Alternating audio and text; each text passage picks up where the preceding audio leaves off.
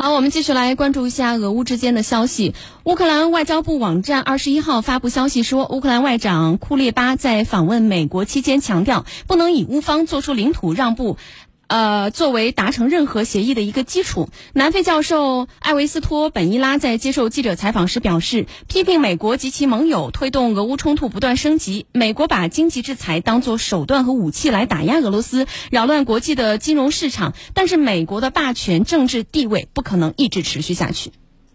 The United States and its NATO allies，美国及其北约盟国一直无视俄罗斯的安全担忧。这最终导致我们今天看到的局面。西方对俄罗斯实施的制裁实际上是一种战争。我们今天正在看到这种形式的战争正在多个战线上展开，但美国的核心主导地位正在迅速下降。大家都在讨论美国霸权的终结，我们正在见证全球秩序的重塑。本耶拉认为，在俄乌冲突问题上，欧洲跟随美国对俄罗斯实施的制裁是一把双刃剑。欧洲自身难逃制裁反作用带来的伤害。经济制裁是互相伤害的。欧洲对俄罗斯能源的依赖程度很高，所以欧洲不可能在不损害自身利益的情况下对俄罗斯实施制裁，这是一个很大的问题。制裁就像一把双刃剑，会伤害到双方。欧洲正在经历创世纪的高通胀和能源危机，制裁似乎对欧洲比对俄罗斯更具冲击力。More in Europe than in Russia.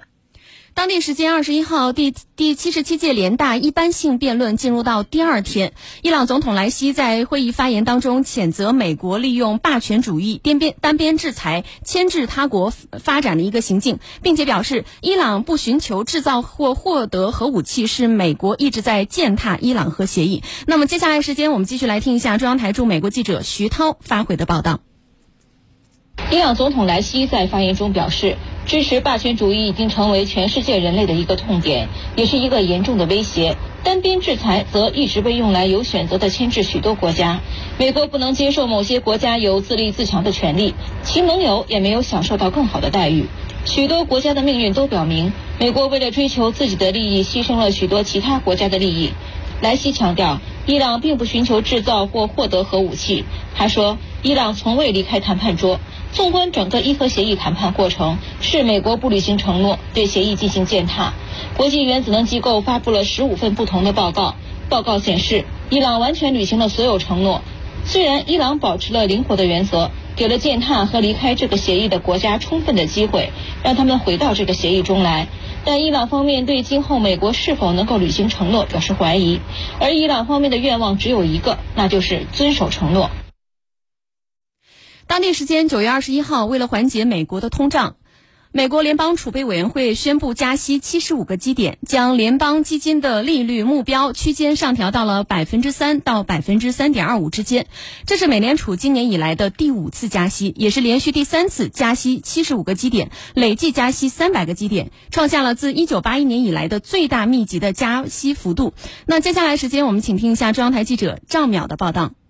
美联储此次加息已经将联邦基金利率提高至两千零八年初以来的最高水平。政策制定者还暗示，到二零二三年初，他们预计将进一步提高利率，远高于此前在六月的预期。美联储二十一号公布的经济预测认为，美国二零二二年以个人消费支出 （PCE） 衡量的通胀率将达到百分之五点四，在二零二三年降至百分之二点八。根据预测，二零二二年美国 GDP 增长仅为百分之零点二，二零二三年为百分之一点二。到二零二二年底，美国的失业率将达到百分之三点八，在二零二三年还会升至百分之四点四。美联储官员此前曾表示，他们正在寻求美国经济的软着陆，通过减缓经济增长遏制通胀，但不会引发经济衰退。然而，经济学家越来越担心，随着时间的推移，美联储大幅加息将导致美国企业大幅裁员、失业率上升，并在今年底或明年初爆发全面的经济衰退。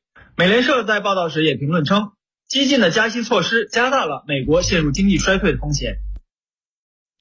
外界对于本次美联储加息的关注呢，其实不只局限于加息的幅度。其影响呢，还将波及到全球央行的一个货币政策、外汇汇率等等方面。那面对急剧攀升的通胀，其他央行预计呢也将收紧货币政策。中国人民银行经济学院副院长王建斌稍早前在接受记者采访时表示，各国央行同步加息将会给全球经济带来下行压力，同时呢债务风险也会上扬。那对于非美元货币来说呢，在对美元货币带来的影响呢也是十分负面的。